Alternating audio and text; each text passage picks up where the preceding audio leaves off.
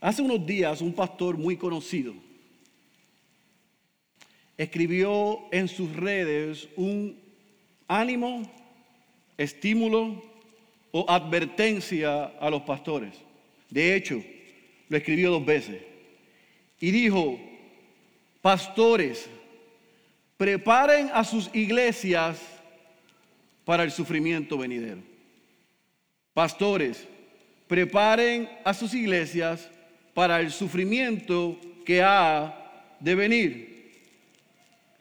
Esas dos expresiones me hicieron pensar que en esta misma época, el año pasado y en años anteriores, usted nunca antes había escuchado a un pastor decir unas palabras como esas.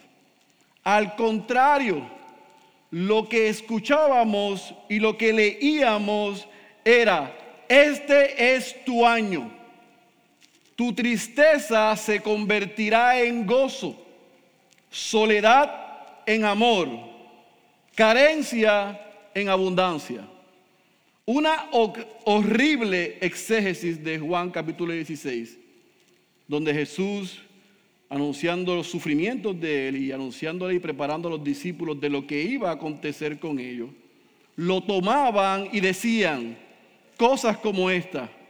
Este es el año de la bendición, el año de la multiplicación, el año de la cosecha, el año de la devolución.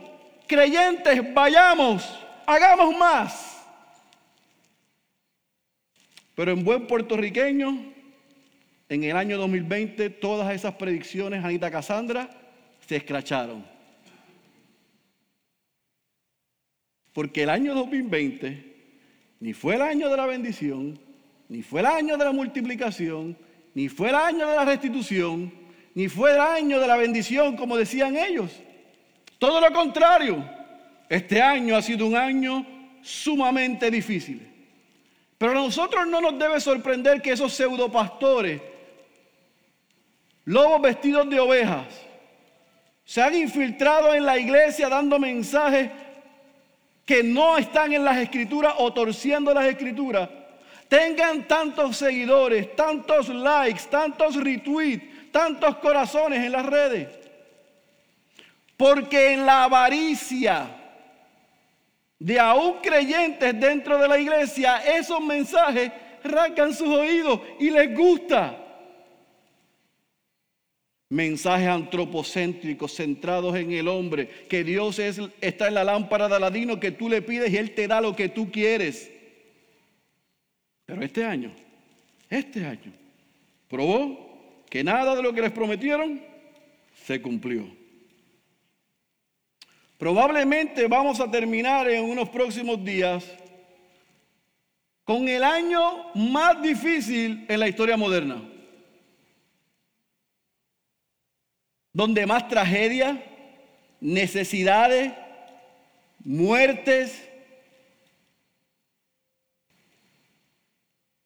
se han experimentado aún cercanos a nosotros. Ahora, y yo pudiese usar una expresión muy boricua, pero no la voy a usar porque no creo que aplica en este contexto, y esto se está grabando. Cuando ven que la lluvia para, sigue, no escampa. Ahora, prepárate, prepárate, prepara tu iglesia para el sufrimiento. Entonces, salimos de la prosperidad, de la metafísica, ahora a el otro extremo.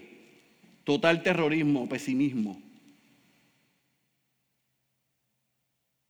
Ahora la gente están esperando un, una crisis. Pagando y saliendo todo adelantado, comprando cosas, asustado, porque estamos en el fin del tiempo y fin del mundo.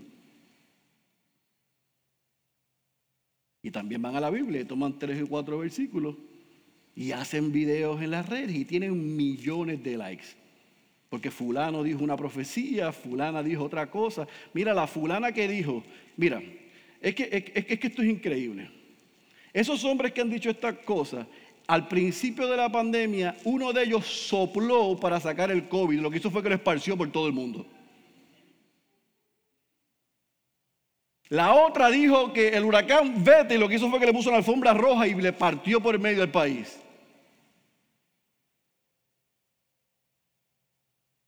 Y ahora, como las cosas están que parece que no hay luz, entonces ahora infunden pánico y miedo. Extremos. Dios quiere que seas rey, sacerdote, ve por más, haz lo que tú quieras. O ahora, horror y terrorismo. Y yo llevo dos semanas, tres semanas, dos afuera y una pensando, ¿cómo responsablemente yo como pastor puedo pasar revista con mi iglesia del año 2020 y ser bíblicos y prudentes a la entrada del 2021. Me paro aquí, hago promesas que no se pueden cumplir. O vendo un mensaje de terror y de temor y de miedo que nos paraliza. ¿Qué hacemos? O hacemos como hacen otros que se van neutros y no dicen nada. Mientras yo meditaba en eso, el Señor me impactó, me impactó mi corazón con la respuesta de un hombre en el Salmo 42 y en el Salmo 43. Y yo quiero ser responsable porque yo creo que nos puede ayudar en esta mañana a ver cómo debemos responder los creyentes en medio de la desesperación. ¿Cómo debemos responder en medio de lo que está pasando y aún si empeora? Yo ruego al Señor que me ayude a poder ser fiel al texto y que su palabra en esta mañana nos pueda animar, pero no solamente que nos anime, sino que nos ayude a reenfocar y a comenzar el próximo año arraigados en Él y en su palabra. Así que sin más preámbulo, yo te pido que vayas a tu Biblia, al Salmo 42 y al Salmo 43, que lo que ustedes lo buscan en sus Biblias, permítanme darle un poco de contexto. El libro de los Salmos se ha dividido, se dividió en cinco libros, para hacerlo parecido quizás como el Pentateuco. Y en el segundo libro, que va del capítulo 42 al versículo 72, tiene varios autores. Y dicho sea de paso, en ese libro, 11 de los salmos que vemos en el, el capítulo 42 al 72, se adjudican a los hijos de Coré. Coré era un levita que se rebeló contra Moisés, lo puede ver en Números capítulo 16, y Dios lo exterminó a él y a dos, sobre doscientos y pico de hombres que estaban con él. Sin embargo, sus hijos, por alguna razón, Dios los guardó. Y cuando David llegó a ser rey, los hijos de Coré fueron los directores de alabanza en el templo. Este Salmo 42 y el Salmo 43 se entiende que es un solo salmo. En los manuscritos hebreos se ve como un solo salmo. Dicho sea de paso, el 43 no tiene título, tiene una unidad de esos dos eh, capítulos bien uniforme, valga la redundancia, y tiene expresiones repetitivas, por lo tanto se entiende que es un solo salmo, un salmo de lamento. Ahora, no se sabe a ciencia cierta qué es lo que le sucede al salmista. Algunos dicen, no tenemos evidencia bíblica de la razón por la que hace esa expresión, hace ese cántico que después más adelante se canta. Algunos piensan que el salmista que está hablando y que los hijos de Coré recibieron, escribieron y después cantaron es David, huyendo de Absalón. Otros entienden que es uno de los hijos de Coré, uno de los salmistas, que es desterrado de Jerusalén Y cuando está fuera de Jerusalén, él está en un profundo dolor, en una profunda depresión por estar alejado del templo, por estar alejado de Dios. Y él hace un clamor a Dios porque su alma lo anhela. Yo no sé cuál es la razón para este Salmo 42, lo que yo sí quiero poner en contexto y que nos ayude en esta mañana es que la expresión de este hombre la hace en medio de un sufrimiento, una depresión amarga, profunda y dolorosa. Estaba acechado por sus enemigos, estaban burlando de él. Y es en ese contexto que yo quiero que nosotros leamos este salmo. Así que, ahora sí, sin más preámbulo, vamos a leer el capítulo 42, Salmo 42 y Salmo 43. ¿Está conmigo? Leemos los dos y entonces oramos y vamos a trabajar. Como el siervo anhela las corrientes de agua, así suspira por ti, oh Dios, el alma mía. Mi alma tiene sed de Dios, del Dios viviente. ¿Cuándo vendré y me presentaré delante de Dios? Mis lágrimas han sido mi alimento de día y de noche. Mientras me dicen todo el día, subraye, ¿dónde está tu Dios?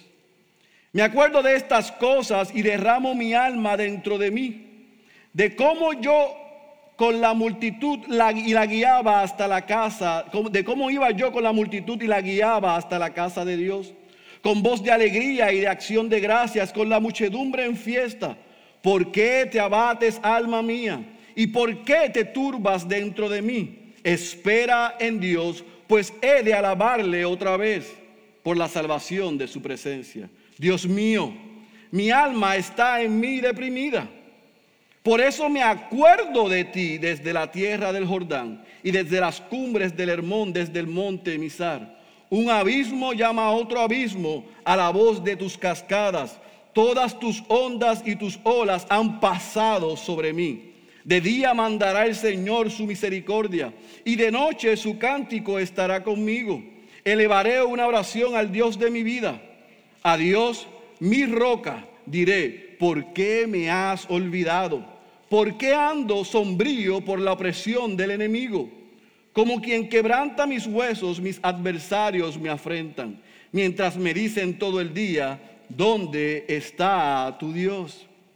¿Por qué te abates, alma mía? ¿Y por qué te turbas dentro de mí? Espera en Dios, pues he de alabarle otra vez. Él es la salvación de mi ser y mi Dios. Capítulo 43. Hazme justicia, oh Dios y defiende mi causa contra una nación impía.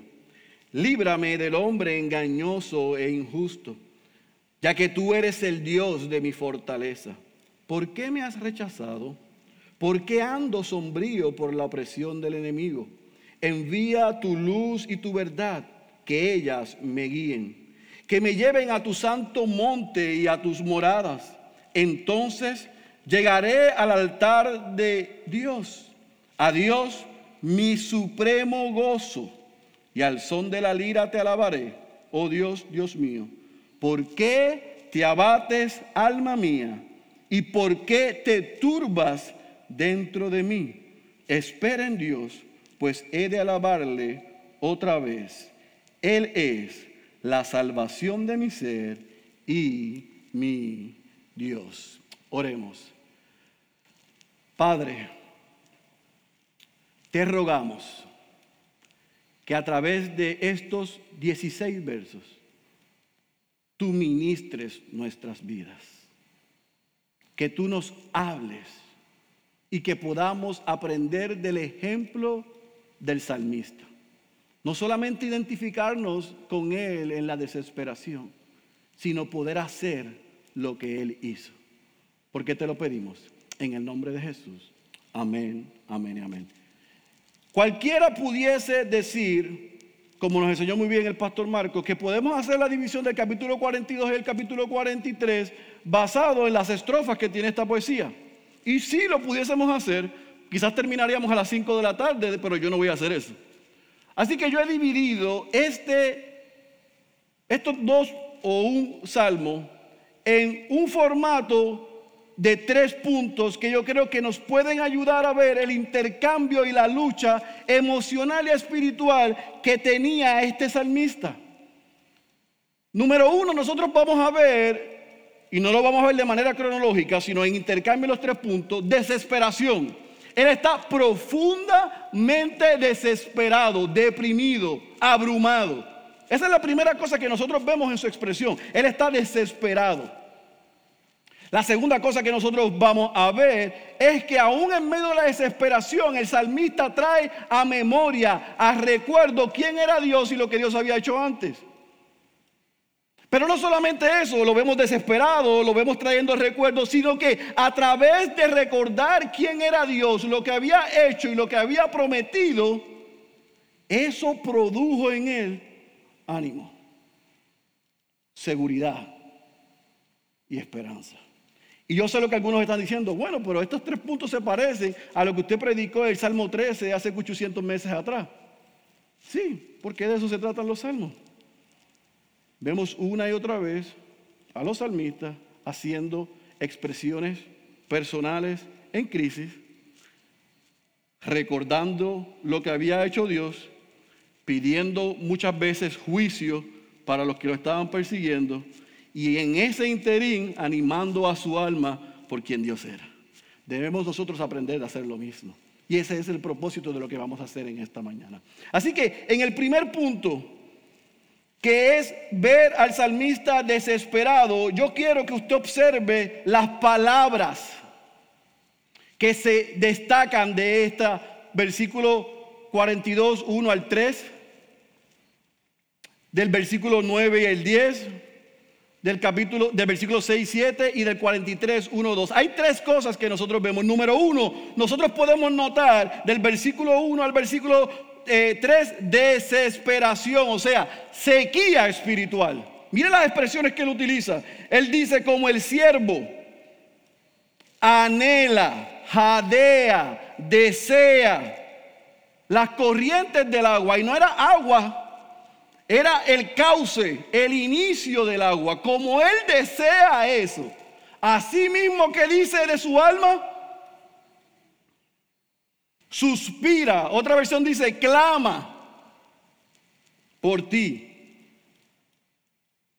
Número tres, no solamente habla de anhelar, de bramar, de suspirar, de clamar, sino que Él reconoce que su alma tiene sed.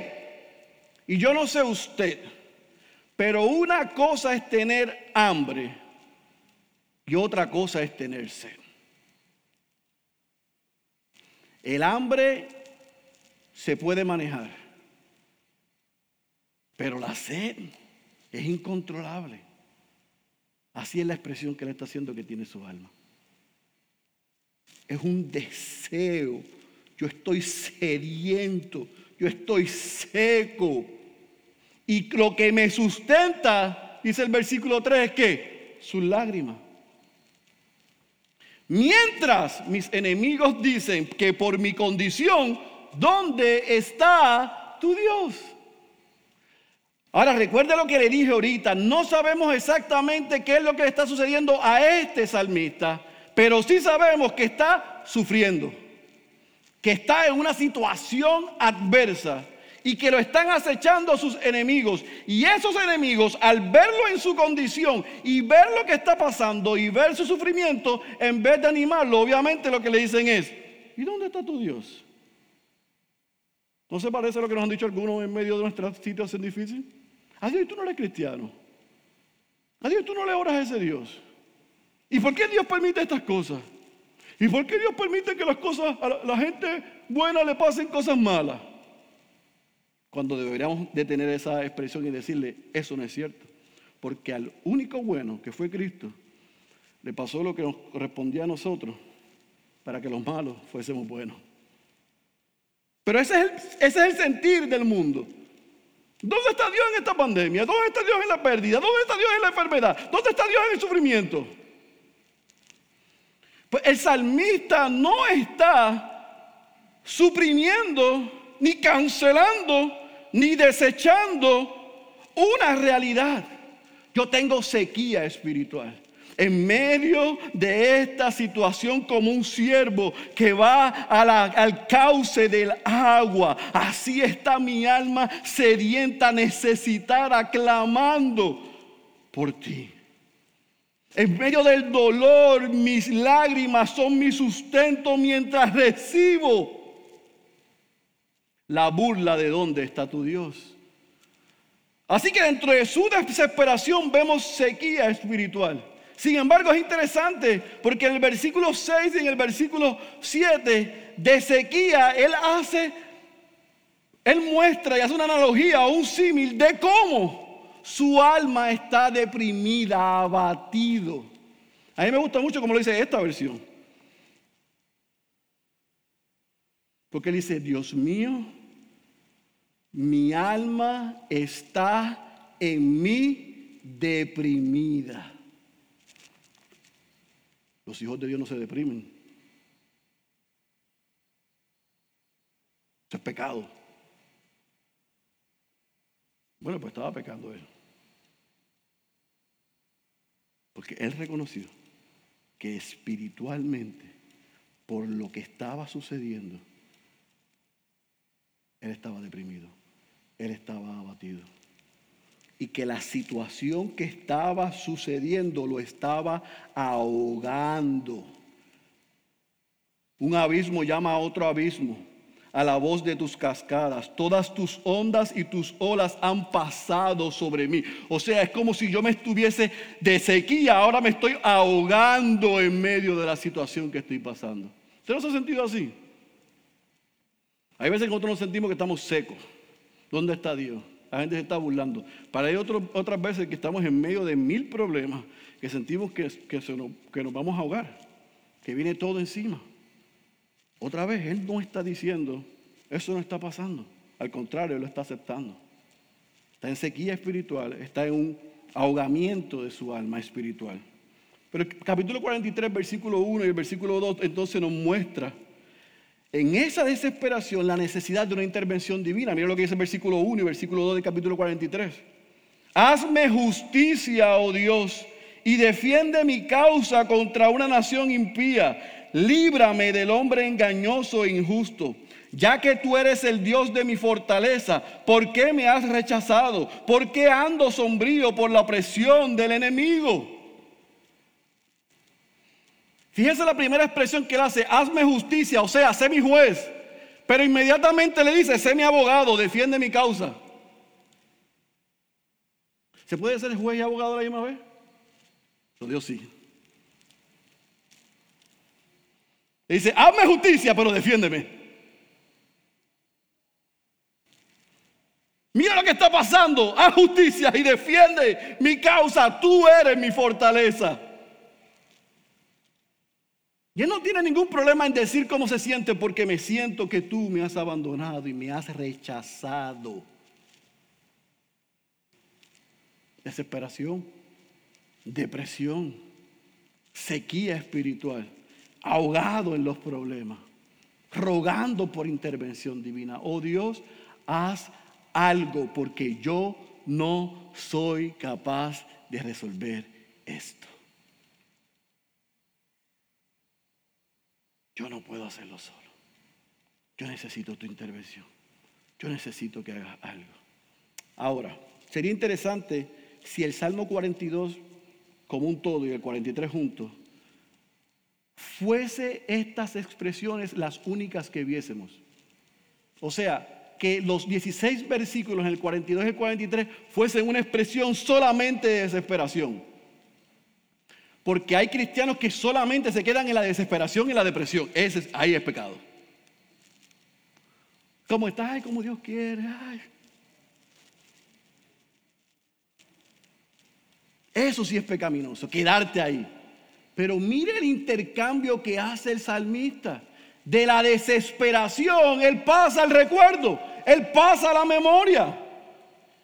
En el versículo 42, en el capítulo 42, versículo 4, mira lo que, lo que él dice, me acuerdo de estas cosas y derramo mi alma dentro de mí, de cómo yo iba con la multitud y la guiaba hasta la casa de Dios, con voz de alegría y de acción de gracias, con la muchedumbre en fiesta. ¿Qué le está diciendo? Yo recuerdo cuando yo estaba en el templo y cuando yo guiaba a tu pueblo a tu casa, cuando hacía con voz de alegría, con acción de gracia, yo celebraba tu provisión, tu cuidado con nosotros. Escuche bien, está desesperado, en medio de una expresión de desesperación, trae recuerdo, trae a memoria. Versículo 8. De día mandará el Señor su misericordia y de noche su cántico estará conmigo. Elevaré una oración al Dios de mi vida. En otras palabras, Dios ha sido misericordioso conmigo anteriormente, yo sé que lo será nuevamente.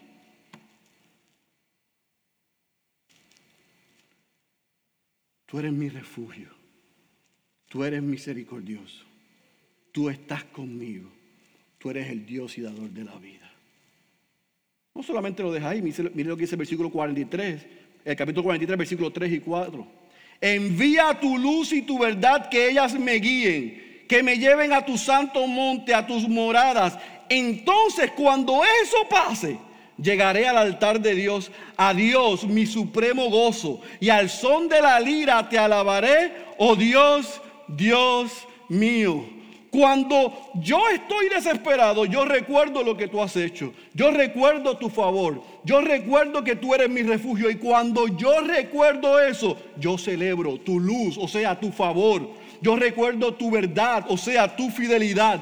Yo sé que tu luz, tu verdad, tu fidelidad me conducirán, me guiarán, me protegerán. Estaré seguro. Y un día esto pasará y yo podré celebrar. Y yo podré estar alegre con el Dios de mi gozo. No digo con el Dios de su felicidad, porque la felicidad depende de las circunstancias. Es del gozo interno que proviene de Él. Desesperación traigo a memoria, traigo a recuerdo tus bondades, tu favor tu gracia conmigo, que tú has sido mi refugio y por ende yo sé que un día yo podré celebrar porque tú eres mi verdad, porque tú eres fiel, porque tú me guardas y me guías. ¿Cuántos de nosotros hemos pensado así este año? ¿O nos hemos quedado en el desespero?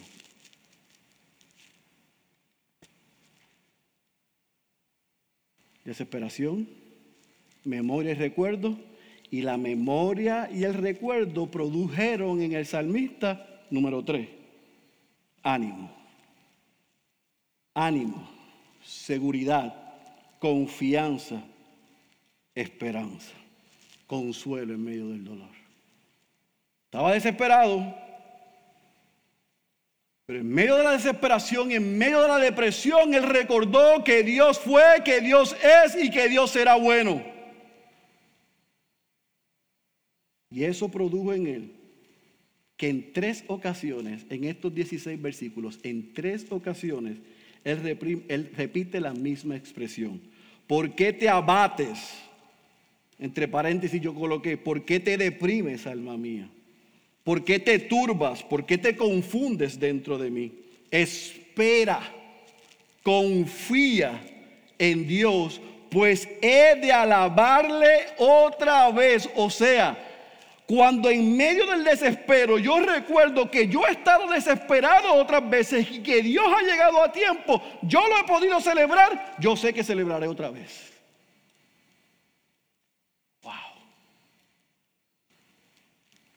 Yo no sé usted, pero a mí eso se me olvida. Yo no sé usted, pero a mí se me olvida. Yo a veces paso de la desesperación a la derrota. En vez de pasar de la desesperación a la memoria.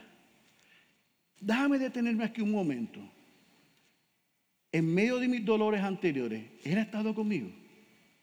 Déjame detenerme un momento. En medio de la enfermedad, Él ha estado conmigo anteriormente. En medio de la pérdida, Él ha estado conmigo. En medio de esta situación que se parece a aquella que yo no sé qué hacer, Él me ha dado sabiduría y me ha dado la salida. Sí, entonces ¿por qué tengo que desesperarme? ¿Por qué se tiene que turbar, confundir mi alma? ¿Por qué se tiene que deprimir Orlando, Ruth, Antonio, Luis, Félix Cabrera en medio de la situación que estamos viviendo? Si Él ha sido bueno con nosotros anteriormente, Él ha prometido y Él es fiel a sus promesas que estará con nosotros todos los días. Eso debe producir en nosotros esas palabras. ¿Cuáles palabras? La que Él cierra en el versículo 11, parte baja Espera, confía en Dios, pues he de alabarle otra vez. O sea, esto va a culminar pronto. Pero a mí me encanta la última expresión, ese es el título de este sermón. Él es la salvación de mi ser y mi Dios. En otras palabras, esto es lo que yo, este es el mensaje intrínseco que yo me, llevo de esa tres expresiones repetidas del salmista. Yo confío y espero en Dios y le voy a alabar otra vez porque yo creo que esto va a culminar. Pero aún si no culmina y aún si esto no cambia y aún si no pasa lo que yo quiero, Él es el Dios de mi salvación. Él es el Señor, Él es el dueño, Él sabe lo que yo hago, lo que yo, Él hace y yo puedo estar confiado y puedo estar seguro. Tú no ve aquí cancelando a los enemigos. Aquí usted no ve decretando y declarando algo contra los enemigos. Él está diciéndole, hablándole a su alma, está seguro, no en ti, sino en Él. En tres ocasiones el salmista se da ánimo. En tres ocasiones el salmista se consuela a su alma. En tres ocasiones el salmista trae esperanza a su alma. Él dejó de escucharse y comenzó a hablarse, a decirse, me comenzó a ministrarse. Dios ha estado conmigo, Dios está conmigo, Dios estará conmigo, no importa lo que esté pasando.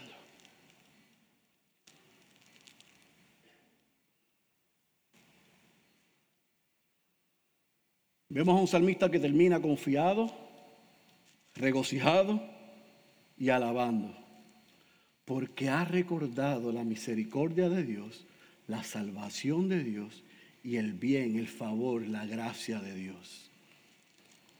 Ahora, ¿a usted no le resulta interesante que en todos estos versículos usted no ve, aun cuando le hace preguntas, a Dios respondiendo? Este salmista no es Habacuc como aprendimos el último mes.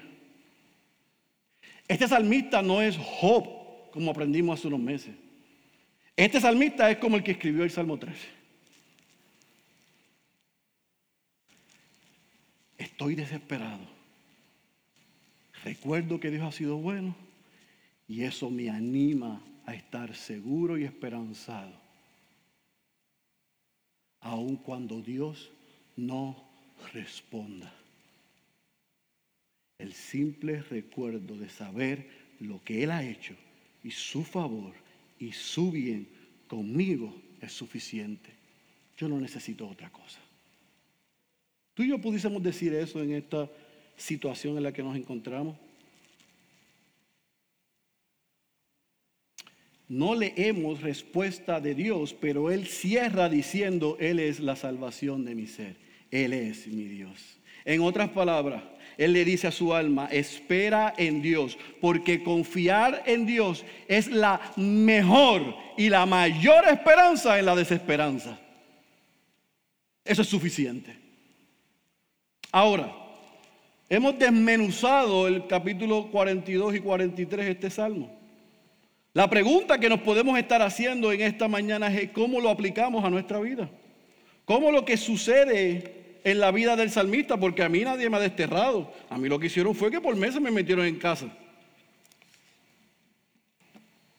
A mí nadie me sacó de mi casa, sino que me metieron en la casa, en cuatro paredes, no podía salir.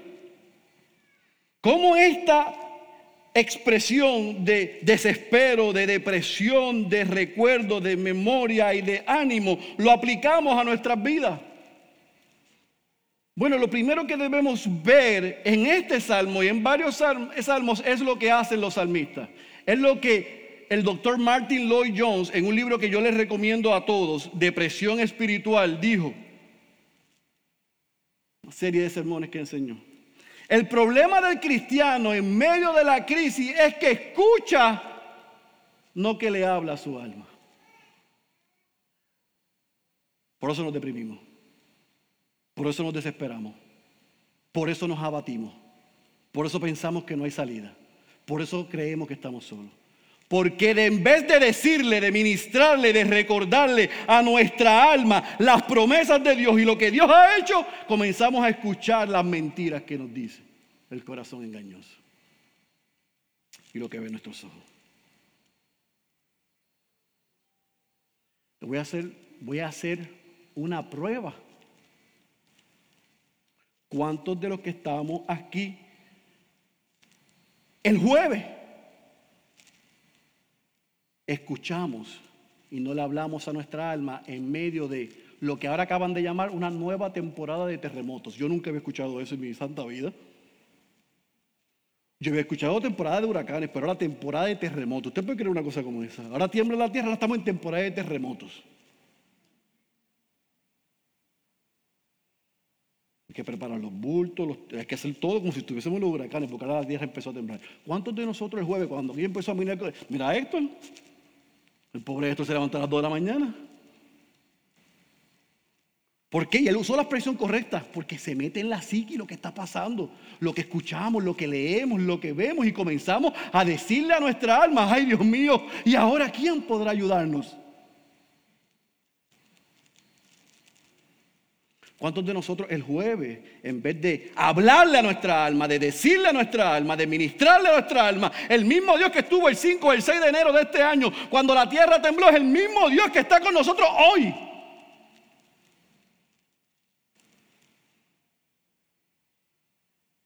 El mismo Dios que estuvo en María con nosotros es el mismo Dios que está hoy si pasa algo. El mismo Dios que estuvo en la aflicción, en la pérdida, en el dolor anterior es el mismo Dios que está hoy. ¿Cuántos en vez de recordarnos eso le decimos a nuestra alma otra cosa? O, permitimos que nos diga otra cosa. Yo quiero hacerte varias preguntas, que nos hagamos varias preguntas. Tenemos que ser inclusivos porque esto es para todos. ¿Cuántas veces en el 2020 tú y yo nos preguntamos, Dios, ¿cuándo va a terminar esto que estamos pasando? Vamos a en la mano. ¿Cuántas veces tú has pensado o has sentido, igual que yo, que Dios nos ha abandonado? ¿Cuántas veces hemos pensado que Dios nos ha rechazado? Ah, pero es que Dios tiene favor con, con Él, pero no conmigo. ¿Por qué a Él lo bendice y a mí no? ¿Cuántas veces en medio de todas las crisis que vivimos en el 2020, pensamos, esto es permanente, esto no va a cambiar.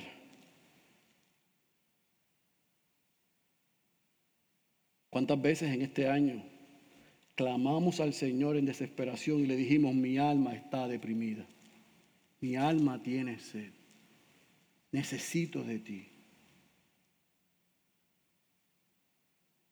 A tres o cuatro días de finalizar este año, tú podrías decir, yo podría decir que Dios ha sido bueno, que Dios es bueno y que Dios será bueno.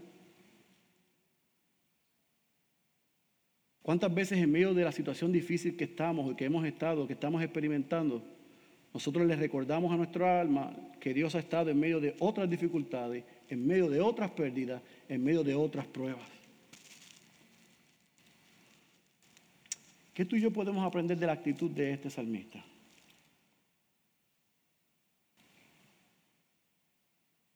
Piensa en un momento, querido hermano, si en el 2020 tú has pasado por esas tres fases. Desesperación, sequía, ahogamiento, depresión, solicitud de intervención divina. ¿Cuántas veces hemos estuvimos desesperados en el 2020? Pero ¿cuántas veces en medio de esa desesperación recordamos lo que Dios había hecho con nosotros antes? Y eso, y esta es la pregunta sincera que quiero que analicemos, nos ha animado a saber que Dios está en control de todas las cosas y que guarda de sus hijos y de sus hijas?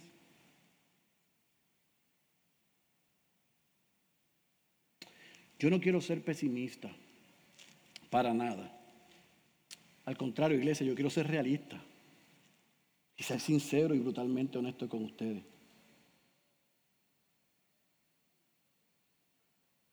Yo puedo declarar, decretar y cancelar todo lo que yo quiera de las maldiciones en el 2021 y yo no soy Dios. El 2021 puede ser peor que el 2020. Yo no sé, puede ser mejor, pero puede ser peor. Yo no sé eso. Yo no me voy a parar aquí a hacer un espectáculo y a venderte algo que yo no sé qué va a pasar. Yo no soy el dueño de mañana, pero yo le sirvo al dueño de mañana. Y Él ha prometido estar con nosotros. Yo no puedo darte una receta mágica. No puedo venderte un año de bendición porque el 2021 puede ser mejor o peor. Pero sí yo puedo invitarles como iglesia a que nos arraiguemos a su palabra y confiemos que el Dios creador, el único Dios verdadero, soberano, rey, dueño y pastor de su iglesia, controla todas las cosas. Y que si tú consideras que esto ha sido lo más malo que nos ha sucedido, hemos perdido de perspectiva nuestro mayor problema, nuestra mayor necesidad y nuestra mayor crisis. Y era que estábamos muertos en nuestros delitos y en nuestros pecados. Y ese Dios del que estábamos separados por nuestros delitos y nuestros pecados e incapacitados a regresar a Él, se hizo hombre en la figura de Jesús. Y Él vino y vivió la vida que no hemos podido vivir. Recibió la muerte que todos los que estábamos aquí merecíamos. Y resucitó. Y mediante su sacrificio y su muerte y su resurrección, tú y yo obtuvimos perdón de pecados, salvación y vida eterna. Por lo tanto, no hay pandemia, no hay terremoto, no hay huracán, no hay ningún problema de este lado peor que el problema espiritual que teníamos, que estábamos muertos en nuestros delitos y en nuestros pecados, pero Cristo, pero Dios envió a su Hijo y murió en nuestro lugar. Y porque tenemos salvación y se nos ha garantizado vida eterna, el Espíritu Santo que mora en nosotros nos capacita para pasar por esta leve tribulación momentánea. No en mi fuerza, sino en sus fuerzas. No en mi capacidad, sino en su capacidad. No en mis obras, sino por la obra de Cristo. Entonces yo creo que debemos recordar que el salmista tenía una esperanza en alguien que nosotros ya hemos conocido. Todos esos hombres esas mujeres en el Antiguo Testamento que nosotros leemos tenían la esperanza en uno que vino, que vivió, murió y resucitó y que nosotros conocemos. Y que resolvió nuestro mayor problema, nuestra mayor necesidad, nuestra mayor crisis. Y al ascender el Padre y prometer que regresaría, envió al Espíritu Santo para que esté en nosotros y estemos seguros en medio de toda prueba y en medio de toda necesidad. Es ese Cristo el que nos prometió en Mateo capítulo 28, versículo 20, y Él estará con vosotros todos los días hasta el fin del mundo. Así que yo no voy a decirte que el 2021 es tu año. Yo lo que te invito es que en el 2021 tú hagas un compromiso, si eres creyente, de vivir arraigado a su palabra, de ser más fiel en oración, más fiel en nuestra lectura de su palabra, en nuestra dependencia a Él. No porque eso nos garantiza nada, sino porque ahí nos alimentamos espiritualmente y recordamos lo que Él ha hecho y estamos seguros en medio de la prueba.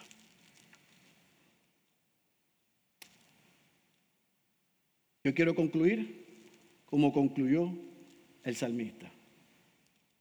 Él es la salvación de mi ser y mi Dios. Un comentarista del libro de los Salmos dijo sobre esa última expresión del salmista lo siguiente.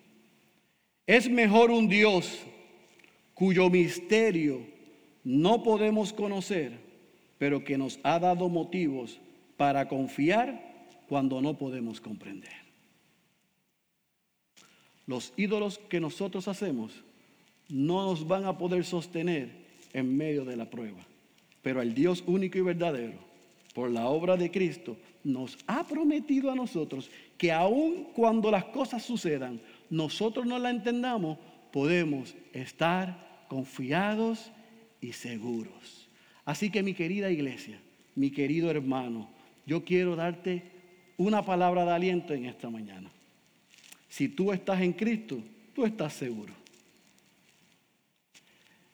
Querida amigo, amiga y amigo que nos acompaña, si no eres cristiano, yo quisiera darte una palabra de ánimo. Pero no puedo.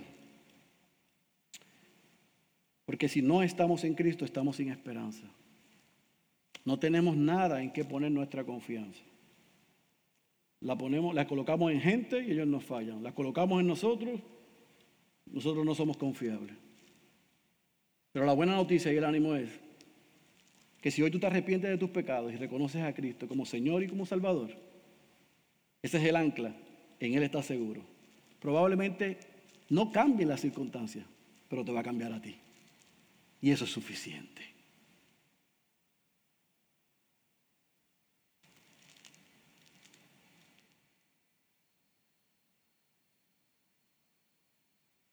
John Piper dijo, si en medio de la mayor necesidad y crisis de mi vida, lo único que me queda es Dios, es lo único que necesito. Si en medio de esta situación en el 2020, hoy 27 de diciembre, lo único que tú dices porque el 2020 ha sido demasiado de difícil, como creyente, lo único que tengo es a Cristo, tienes lo que necesitas. Eso es suficiente. Y eso es suficiente para comenzar el 2021. Si llegaste al fin de este año y no tienes a Cristo, arrepiéntete y ven a Él, porque eso es lo único que necesitamos. El que tenga oídos para oír, yo ruego que haya escuchado la voz de Dios y que salgamos por esa puerta que sin, sabiendo que sin importar lo que tenemos al frente, nosotros estamos seguros. Estamos seguros. Estamos confiados. Oremos. Padre, gracias por tu palabra, por el ejemplo de estos hombres que llegaron a la desesperación, a la depresión espiritual. Llegaron a la sequía.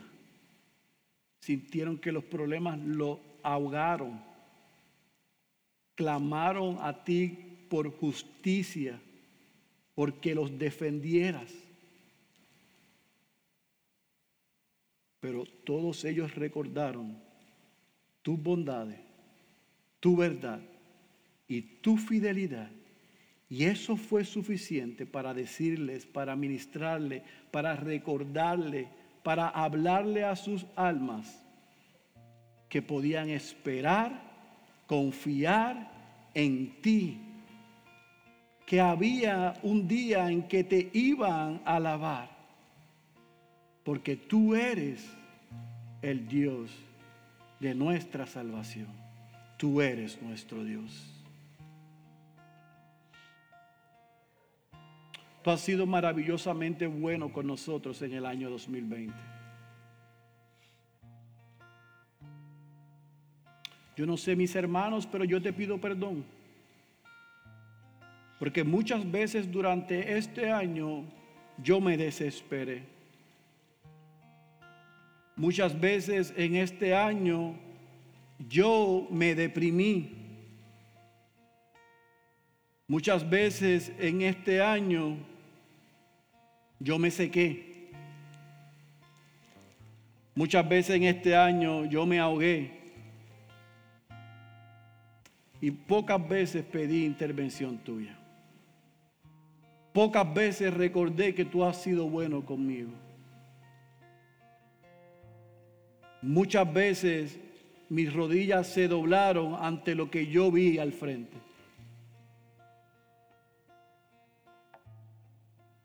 Pero a pesar de eso, en tu infinita misericordia y en tu maravillosa gracia, a pesar de mi incredulidad, a pesar de mi soberbia, a pesar de mi orgullo, podemos culminar este año y yo puedo reconocer que tú eres el Dios de mi salvación, que tú eres mi Dios. Gracias porque a pesar de que yo te he sido infiel, tú has permanecido fiel. Y gracias por recordarme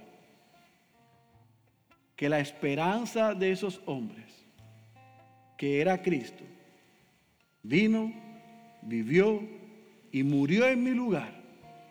Y que el mayor problema y la mayor necesidad que yo tenía, ya Él la resolvió.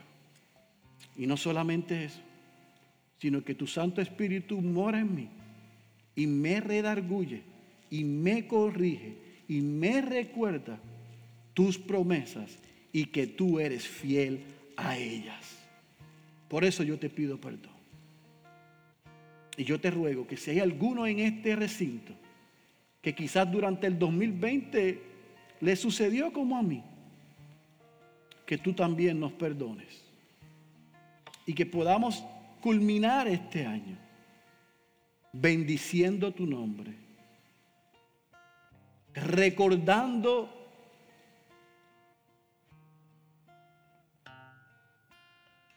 que por la obra de Cristo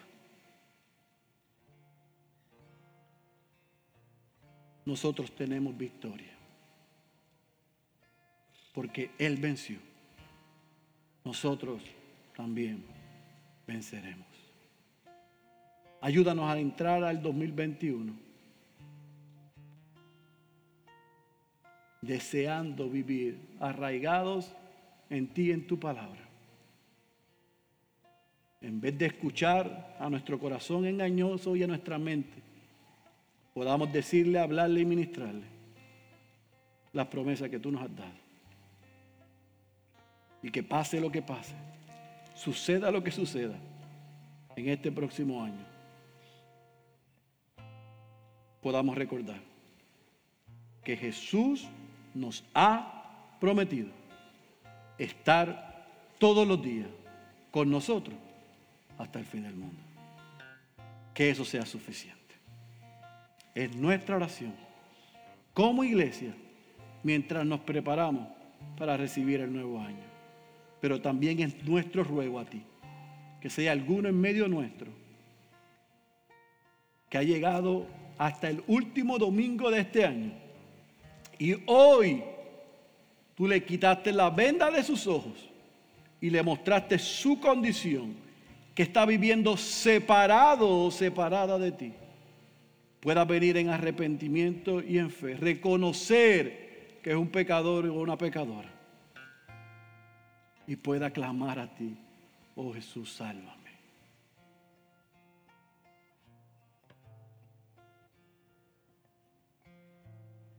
Para que se pueda unir a una familia espiritual y pueda podamos recordarnos los unos a los otros las maravillosas verdades que están en tus palabras y descansar en esa esperanza que hay en Cristo. Que desde este lado, lo que suceda tiene fecha de caducación, de expiración. Desde el otro lado, no habrá más llanto, no habrá más pandemia, no habrá más dolor, no habrá más muerte, no habrá más dolor.